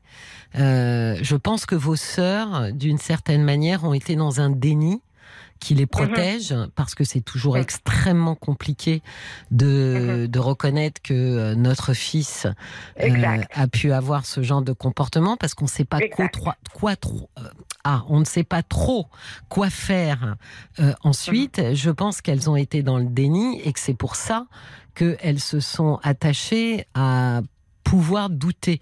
Honnêtement, Mhm. quand, quand votre fille euh, vient vers elle pour raconter ça, alors qu'ils sont ensemble depuis leur plus jeune âge, hein, euh, Mhm. vraisemblablement, enfin, c'est que ça, il s'est passé quelque chose. Vous voyez ce que je veux dire? Bien je, je, sûr. je comprends pas comment on peut imaginer qu'à un moment donné, une jeune fille de 15 ans arrive un matin, Exact. explique que Mhm. voilà, il s'est passé quelque chose euh, et qu'on puisse imaginer deux secondes qu'elle est hallucinée parce que c'est quand même l'idée. Voilà. C'est d'aller dire, euh, écoute, euh, tu l'as rêvé, tu... enfin, euh, il y a tellement plus de chances, honnêtement, Oui. voire 99% de chances que effectivement il se soit passé quelque chose parce qu'un ado de 15 ans euh, n'ait pas su gérer euh, ses envies, ses pulsions. 1% de chance que votre fille ait été prise d'hallucination. Vous voyez, je veux dire, le, ratio est quand même euh, très en faveur de l'idée de oui, effectivement, il s'est passé quelque chose. Mais je pense que vos sœurs sont dans un déni parce qu'effectivement, bah, il y, a, y, a, y a beaucoup de gêne, il y a beaucoup de honte, et puis surtout, euh, savent pas quoi en faire. Donc, si la question est de savoir qu'est-ce que vous, vous pouvez faire derrière, je pense Mhm. l'aider, elle, euh, à gérer ce souvenir est une chose. Ensuite, peut-être, euh, Sarah, mettre les pieds dans le plat. Parce que ce qu'il a fait à sa cousine, Mhm. il n'est pas interdit de penser qu'il peut essayer Il de le faire à une autre jeune fille. Et là Et où... vous- Oui, oui, pardon. pardon. Oui, je disais Oui, là où vos sœurs font une terrible erreur, Mhm. c'est que si euh, elles laissent penser qu'on met en doute la parole euh, d'une jeune femme, jeune fille victime d'attouchement euh, sexuel et incestueux en- en- dans le cas de votre fille, si on met en doute sa parole, il va ressentir une impunité C'est ça. et donc forcément, euh, enfin, on peut quand même supposer qu'il y a de fortes chances qu'il puisse recommencer, C'est ça. puisque personne exactement. va venir lui expliquer que c'est pas possible, qu'il ne peut pas euh, laisser libre cours à ses pulsions et considérer l'autre comme euh, Mhm. un objet sexuel dont il dispose. Si ça, Mhm. on n'arrive pas à lui dire maintenant. Et qu'il se Mhm. sent et qu'il constate qu'on puisse douter de la parole d'une jeune fille euh, sur qui il a eu des attouchements sexuels, enfin c'est grave quand même. C'est très grave. Écoutez, même ma fille, on en est arrivé à la conclusion. Ma fille, elle me dit, maman, un jour il va le refaire et, tu vas voir que tout le monde à ce moment-là, il va revenir vers, va revenir vers moi et s'excuser. Fort probable. C'est ça. Parce que c'est souvent comme ça que ça se passe. En plus, euh, Sarah, honnêtement, le nombre de fois, malheureusement, où j'ai entendu que dans les vacances de retrouvailles familiales, où il y a tous les cousins, les cousines, euh, il y a des attouchements, euh, j'ai pas assez de doigts euh, sur les mains. euh, Mhm. Pour le nombre de fois où j'ai entendu euh, les attouchements, les agressions sexuelles sont essentiellement intrafamiliales et Mhm. effectivement se produisent très souvent là où il y a Mhm. des adultes et beaucoup d'enfants, hein, des plein de Mhm. cousins, où tout le Oui. monde est dans une bonne atmosphère et où on ne fait plus vraiment attention en fait, euh, parce qu'on baisse la garde, hein, et puis qu'on se dit oh là là, ils se connaissent depuis tout petit. euh, Enfin, en, Oui, en gros, oui. ça n'arrive que chez les autres, alors que franchement, ça Oui. arrive quand même très souvent. À mon sens, moi, je suis toujours effarée, trop Mhm. donc euh, c'est pas nouveau, hein, c'est malheureusement c'est je dirais assez fréquent ou en tous les cas bien trop fréquent quand les gens Mhm. racontent euh, leur histoire. Euh, et oui, très souvent, euh, eh bien la victime, on lui rend Mhm. justice, mais enfin il a fallu une autre victime. Voilà, et c'est dommage que ça Oui. se passe ainsi. Parce que la deuxième fois, en général, on peut difficilement fermer les yeux. Vous voyez, la première, elle hallucine, mais enfin la deuxième, ça devient, Exact. voilà, ça devient compliqué. Donc, Exactement. donc moi, je Mhm. pense que ça, ça vaut le, la peine de mettre euh, effectivement les pieds dans le plat et, et d'avoir une, une vraie discussion euh, avec, en tous les cas, euh, la mère euh, Mhm. de, de ce garçon et de lui dire euh, et de lui dire qu'effectivement, elle est dans le déni parce que vous comprenez parfaitement que c'est absolument horrible pour elle Mhm. euh, d'entendre ça et que ça. mais que elle aussi, il faut pas qu'elle se sente responsable, parce que le problème, c'est que comme la mère se sent Mhm. responsable, elle a tendance à mettre sous le tapis.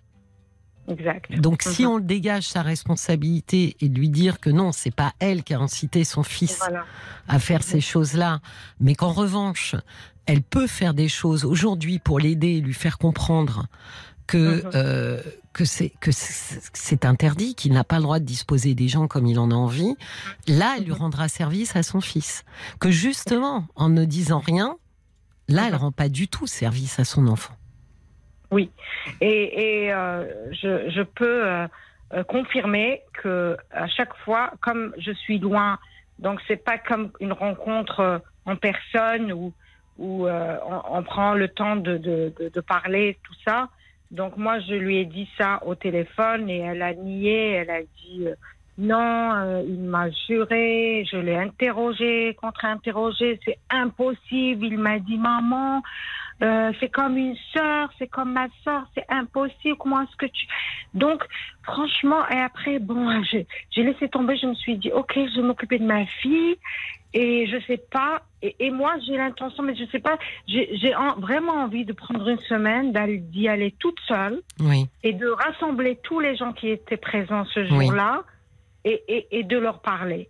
je Et pense que c'est une bonne idée, Sarah. C'est une bonne idée, hein. Voilà. Et puis, il s'agit pas pour vous de faire une enquête. hein. Il, suffit- il Non, s'agit de dire que euh, vous avez votre Oui. propre conviction, que ça tient pas la route, que votre C'est ça. fille est hallucinée. En revanche, que ce qui tient beaucoup plus la route, euh, c'est un adolescent de 15 ans euh, qui euh, euh, franchit les limites, euh, parce que ce que votre sœur oublie quand même, euh, c'est que quand elle interroge son fils, elle l'interroge dans ce qu'on appelle une situation à froid. C'est-à-dire qu'à ce moment-là, il n'est pas du tout excité, hein, son fils. Mm. Il est rationnel et il a pleinement conscience d'avoir dérapé. Donc il a euh, effectivement les arguments rationnels qui vont bien, à savoir euh, c'est comme une sœur, etc., etc. Oui, Mais il y a ce qu'on appelle les situations à chaud. Il y a eu de, Mhm. il y a eu des études qui montrent que quand vous êtes dans une situation à chaud, c'est-à-dire excité ou extrêmement stressé, eh bien, vous ne fonctionnez pas comme dans les situations à froid.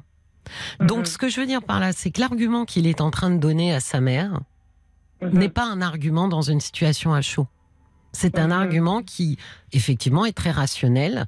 Mais enfin, quand vous avez, exactement, quand vous avez euh, euh, un jeune homme excité euh, qui perd la notion des limites et, et, et- Mhm. et- et- et qui franchit justement ses limites, non, à ce moment-là, le fait qu'il la connaisse depuis longtemps n'est pas un frein. Et ça n'a pas été un frein. Et si c'était un frein, Sarah, Mhm. nous aurions beaucoup, beaucoup moins d'agressions intrafamiliales. Exactement. C'est- le propre de. On sait que les, les agressions sexuelles les plus nombreuses sont intrafamiliales. Or, tout le monde Mhm. pourrait euh, avoir ce, cet argument-là, de dire mais Mhm. enfin, ça va pas, c'est ma fille, c'est ma sœur, c'est. Vous voyez, tout ça. le monde pourrait avoir cet argument-là. Et pourtant, Oui. on voit bien que ça n'empêche absolument pas euh, les agresseurs euh, sexuels de franchir le tabou de l'inceste ou de franchir. Donc non, c'est pas un argument, mais c'est un argument rhétorique Euh, qui, qui, qui, qui vaut pas grand-chose en réalité. Hein. Mhm, exactement. Et aussi, euh, euh, je la comprends et ma fille elle ne veut plus rien entendre de ma famille. Oui. J'ai un garçon qui a 24 ans et lui, on lui a pas dit, ok? Oui. On lui a pas dit et lui il continue à parler euh, ben, de sa famille comme d'habitude quoi. Oui. Et puis ma fille, elle est très inconfortable. Euh, mes sœurs continuent de m'appeler et ben, je, des fois je leur parle en cachette. Et la plupart du temps, je leur parle en cachette. Et je, je, je ne cite même pas euh, le, le nom de l'une de mes sœurs devant elle parce que Mhm. pour elle, c'est insupportable. Oui, oui, oui, oui. Et, et des fois, je me sens coupable. Je me dis, est-ce que, est-ce que, est-ce que je fais mal? Je, je- Est-ce que je devrais couper les ponts? Est-ce que, qu'est-ce que je dois faire? Je sais pas s'il faut couper les ponts, mais je pense qu'il faut monter au créneau et marquer le coup. Il faut que votre fille entende Mhm. que c'est ce qui s'est passé, c'est vraiment passé. Après, s'ils veulent pas le reconnaître, c'est c'est leur sujet. Tant pis pour eux. Mais je pense qu'il faut laisser planer aucun doute, Sarah. Parce que Mhm. sinon, votre fille finira par penser, effectivement, que sa parole n'a strictement au- aucun poids. Mhm. Or, il s'est passé ce qui s'est passé. On ne peut pas impunément euh, Mhm. attoucher euh, sa cousine sexuellement et, euh, et faire en sorte que ce soit sa parole à elle qui soit remis Mhm. en cause. Et en plus, ce qui est encore plus grave pour, pour votre fille, c'est qu'en fait, on l'a fait presque passer soit pour une menteuse, soit pour une folle. Mais c'est ça. Oui, Mais c'est abominable. Mais c'est ça. Imaginez, la, imaginez sa situation où, euh, euh, pendant les- la, la semaine qui a suivi, où elle devait retourner, ben, imaginez, elle a dû euh, jouer la comédie. Elle m'a dit, maman, je faisais tout pour continuer normalement. Et, et dès que j'ai compris qu'on ne me croyait pas, eh ben, j'ai continué à être normale. Mais le soir, c'était pour moi l'enfer. Oui, mais c'est bien sûr parce que tout le monde, c'est le genre d'histoire, honnêtement, Sarah, qui, qui change une famille. Mhm. Et personne n'a envie de ça. On a envie euh, des jours heureux où tout le monde s'aimait, où tout allait bien. Ça, c'est vraiment un coup de tonnerre dans le ciel bleu. Euh, Donc euh, oui, euh, tout le monde veut continuer à faire comme si de rien n'était pour ga- pour garder euh, euh, cette harmonie. Mais malheureusement, il y a des fois où ben non, on peut pas se raconter que c'est l'harmonie quand il y a eu quelque chose comme ça qui s'est passé. Et donc moi, je pense que je pense, mais ça n'engage que moi, que votre fille a besoin effectivement que vous montiez au créneau Mhm. Pour dire euh, bon maintenant euh, on va dire les choses telles qu'elles sont et puis euh, ben, si votre sœur décide que son fils euh, elle le laisse continuer comme ça ben moi je serais effectivement d'avis de dire à votre sœur ben écoute jusqu'à la prochaine jusqu'à la prochaine et à ce moment-là tu viendras me dire quoi? Mhm. et de dire Mhm. peut-être que moi je t'ouvrirai pas ma porte s'il y a une prochaine victime parce Mhm. que tu aurais pu éviter cette prochaine victime C'est ça. On ne sait pas comment. Vous savez, le problème de, de- des agressions sexuelles ou des attouchements sexuels, c'est qu'on sait comment ça commence, Mhm. mais on ne sait jamais comment ça finit. Il y a des fois, c'est une fois, deux fois, puis terminé. Euh, euh, effectivement, vous avez quelqu'un qui mûrit, puis euh, moi j'ai des patients qui me disent j'ai été m'excuser aussi euh, Mhm. auprès de ma cousine ou en disant ça. écoute je suis infiniment navrée, euh, je voulais te le dire, j'ai très très honte, etc. Mais on ne sait pas comment ça finit. Ça peut être d'autres filles, ça peut être euh, voilà, ça peut être, voilà. Moi, je pense que ce n'est pas un comportement euh, socialement euh, admissible. Euh, ça, ça doit être dit et, et lui doit l'entendre qu'il y a des limites et qu'il n'a pas le droit de franchir ses limites parce que, en plus, je vais vous dire, enfin, on est dans une, une, ça pourrait lui coûter très très cher hein, si c'était euh, quelqu'un, je sais pas moi, une une, une fille dans sa classe euh, ou Oui, autre. euh, oui, ouais. oui. Oui, exactement. Et euh, oui, euh, ben, c'est ce, que me dit ma fille. Elle me dit, euh, je ne, moi je ne le souhaite pas, mais ma fille, elle est tellement traumatisée. Et elle m'a dit, ne s'il faut- s'il- elle m'a dit, je rêve. Des fois, je fais des rêves qu'il vient et qu'il s'excuse. Oui.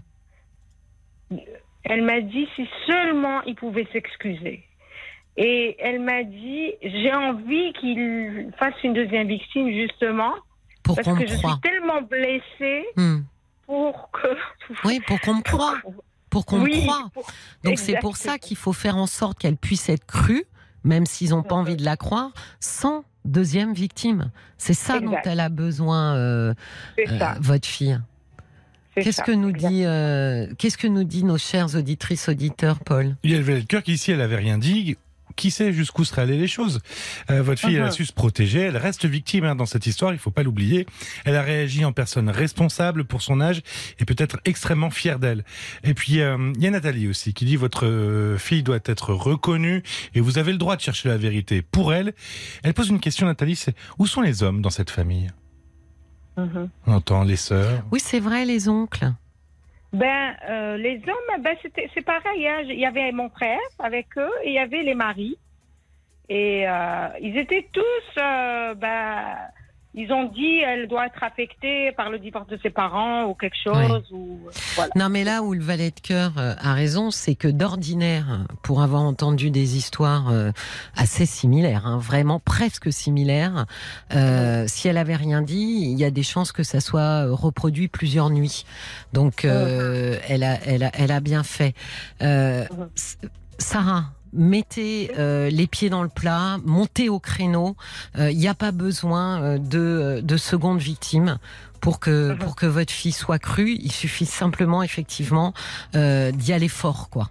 D'accord?